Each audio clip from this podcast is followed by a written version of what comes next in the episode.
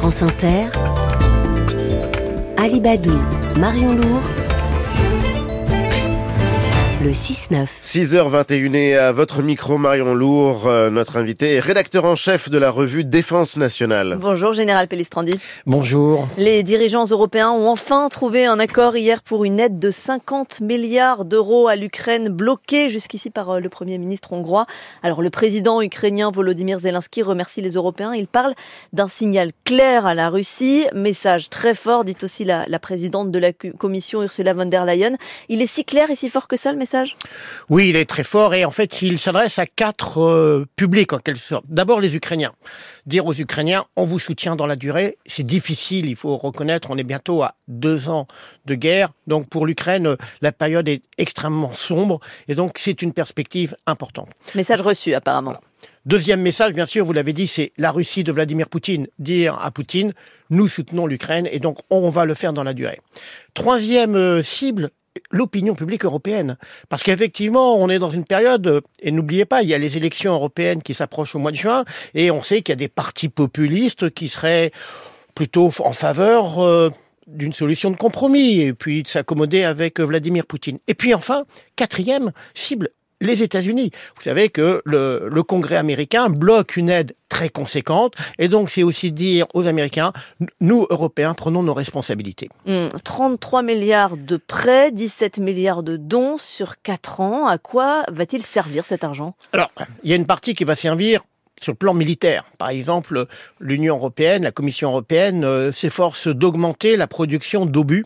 Euh, ça va pas assez vite, bien entendu. Alors, objectif 1 million, dit euh, le commissaire européen Thierry Breton. Mais on n'y est pas. On est, euh, on sera à 400 000 à la fin du, du mois de mars, mais c'est important. Il dit qu'on y sera au printemps. Vous, vous ne croyez pas à ça? Alors, c'est compliqué parce que fabriquer un obus, ça demande beaucoup de, beaucoup d'entreprises.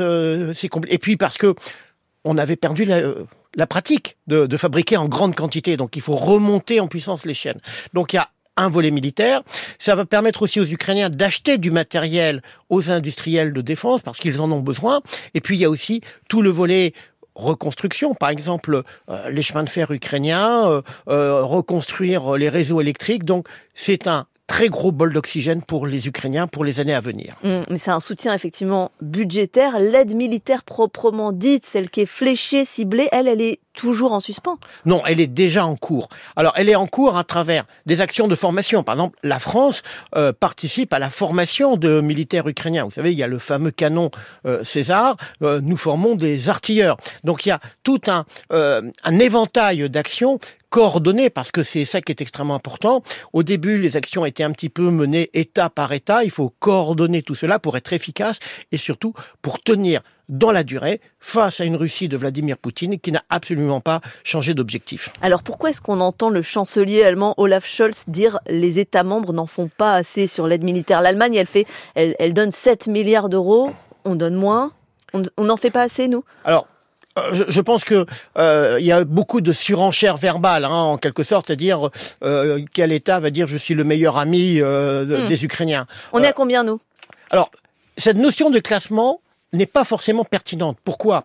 Parce que, par exemple, nous avons transféré des véhicules de l'avant blindé. Ces véhicules, certes, ils sont anciens, mais ils répondent absolument aux besoins des Ukrainiens. À l'inverse, il y a certains matériels qui ont été transférés, trop compliqués à soutenir, et qui finalement ne sont pas utilisés par les Ukrainiens. Donc euh, ce qui est important, c'est de poursuivre les efforts dans la durée pour aider euh, les forces ukrainiennes qui sont dans une période difficile. Le président français dit que la Russie ne peut pas compter sur la fatigue des Européens, que ces 50 milliards en sont la preuve. C'est aussi clair que ça, les Européens tiennent bon?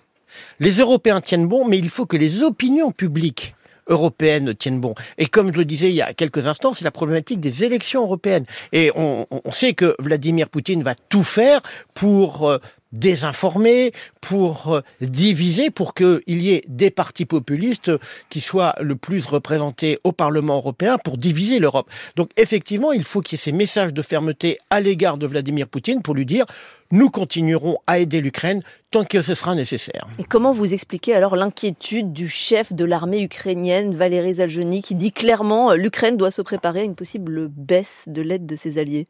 Alors, d'une part, parce qu'il y a une autre échéance dont on n'a pas parlé, qui est l'échéance des élections américaines au mois de novembre. Oui. Donc, euh, euh, que se passerait-il si c'est un Don- Donald Trump qui, est, qui revenait. est élu? Donc, euh, et, et puis parce que au- Très sincèrement, sur le plan militaire, on ne voit aujourd'hui aucune sortie de, de crise. On a une ligne de front qui est gelée, il y a des bombardements, il y a des, des pertes civiles du côté ukrainien. Je ferai une comparaison historique. C'est comme en 1915. Eh bien, la guerre, elle avait commencé à l'été 14 et elle a duré jusqu'en 1918. Et donc tout est gelé euh, tant que ni l'Ukraine ni la Russie ne, ne prennent le, le dessus en termes d'armement et de soldats. Oui, et puis il faudra bien à un moment trouver une solution. Le problème, c'est qu'aujourd'hui, on a la Russie de Vladimir Poutine qui n'a qu'un seul objectif, c'est euh, en fait après l'échec de cette opération spéciale militaire, c'est quand même de battre l'Ukraine et donc il faut permettre à l'Ukraine de tenir le plus longtemps possible. Hum, Et ça peut passer aussi par une nouvelle euh, mobilisation en Alors, Ukraine. c'est- C'est la problématique parce que effectivement, l'Ukraine c'est 35 millions d'habitants. Il y a eu beaucoup de jeunes qui sont partis pour fuir la guerre. La Russie c'est 130 millions d'habitants et donc le rapport de force il est hélas défavorable à l'Ukraine, d'où la question de la mobilisation. Et après deux ans de guerre, c'est extrêmement difficile. On peut estimer qu'il y a à peu près 300 000 Ukrainiens. Les chiffres sont secrets, mais 300 000 victimes entre enfin les tués, les blessés. Et donc c'est quelque chose d'absolument dramatique. Le général Jérôme Pellistrandi, rédacteur en chef de la revue Défense nationale. Merci beaucoup à vous d'être venu sur Inter.